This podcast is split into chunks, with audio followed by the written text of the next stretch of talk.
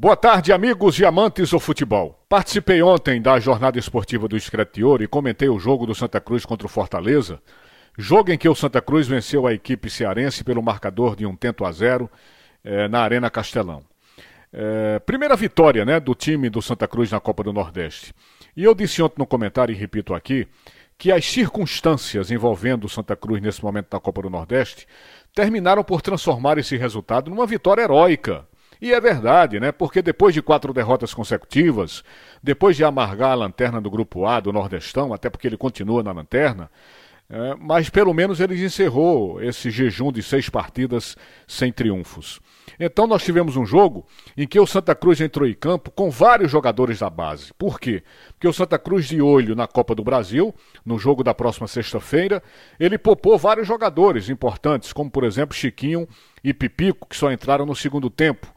Então foi uma partida que eu diria, principalmente ali no primeiro tempo, com um nível técnico muito ruim. Primeiro tempo foi muito ruim, né? Foi de um marasmo muito grande.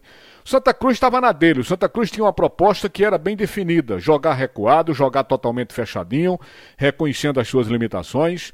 E o Fortaleza teve enorme dificuldade de abrir as linhas defensivas do Santa Cruz.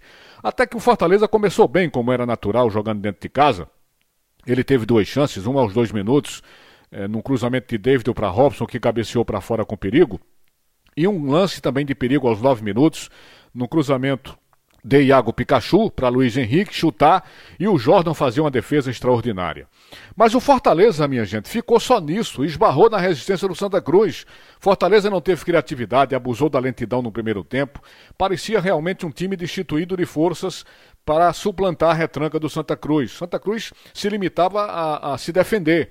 Só que o marasmo do Fortaleza permitiu que o Santa Cruz desse algumas subidas esporádicas ali ofensivamente, principalmente nas descidas dos seus laterais, Alan Cardoso e Marcel, mas sem levar muito perigo à meta do time do Fortaleza. O que a gente deve ressaltar mesmo é a dedicação, a determinação tática, o espírito de luta, a consciência coletiva que o time do Santa Cruz teve, principalmente os jovens da base que entraram nessa partida. No segundo tempo, o Fortaleza, como era também esperado, melhorou um pouco a sua movimentação melhorou seu potencial ofensivo, né? Criou chances. Agora não foram chances suficientes para superar o ferrolho do Santa Cruz. E aí, minha gente, o Santa Cruz precisava fazer um pouco mais além de se defender. E eu disse isso no comentário. Santa Cruz precisava de um pouco de experiência. E o treinador colocou essa experiência em campo ao acionar Pipico, Chiquinho e João Cardoso para entrarem na partida. E o time melhorou, ficou um jogo mais equilibrado, ganhou um pouco mais de mobilidade e criatividade. Santa Cruz cresceu principalmente na bola parada e foi justamente na bola parada que saiu o gol do Santa Cruz através de Chiquinho. Chiquinho sempre ele, né? Muito bom jogador na bola parada. Então teve a cobrança de um escanteio e ele cobrou na medida, cobrou com perfeição. E o prata da casa, Júnior Sergipano, garoto de 20 anos de idade, subiu mais do que todo mundo e mandou uma cabeçada certeira, sem chances, para o goleiro do time do Fortaleza. Um gol, minha gente, que marcou, eu disse isso na jornada e repito, uma das mais improváveis vitórias da história do Santa Cruz. Nessa Copa do Nordeste, principalmente. Por quê? Porque aqui alguém acreditava nisso? Que o Santa venceria esse jogo, depois de tantos jogos medíocres do Santa Cruz nessa Copa do Nordeste, era difícil acreditar, muito pelo contrário, tomava-se medo até que o Santa Cruz passasse um vexame.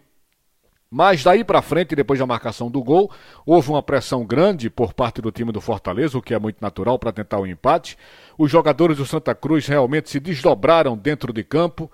O goleiro do Santa Cruz fez defesas sensacionais. O time jogou com muita garra cada centímetro de gramado. E o árbitro ainda deu oito minutos de acréscimo, né? Se desse lá 5, 6 minutos, tá, já estava de bom tamanho, mas ele deu 8 minutos de acréscimo e ainda assim o Santa resistiu, segurando o ímpeto do time cearense. Jogadores do Santa terminaram mortificados a cabeça aos pés porque lutaram muito dentro de campo e aí o resultado terminou mesmo com a grande vitória do Santa Cruz pelo placar de um tento a zero. O Santa Cruz volta a campo na próxima sexta-feira, às 15 horas e 30 minutos, contra o Ipiranga do Amapá, pela primeira fase da Copa do Brasil. Esse jogo ocorre lá no Giolito Coutinho, na cidade de Mesquita, na região metropolitana do Rio de Janeiro. É um jogo, como todos sabem, onde o Santa Cruz avança em caso de empate ou vitória.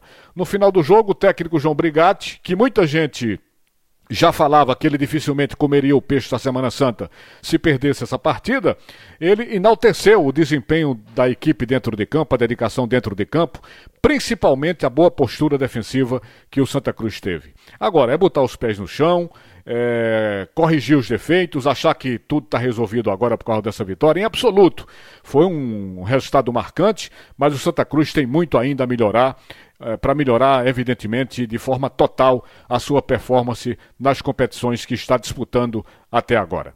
É isso aí, minha gente. Sigam todos a programação da Rádio Jornal. Vem aí o primeiro tempo do assunto é futebol. Comando Roberto Queiroz. Boa tarde, Recife. Boa tarde, Brasil.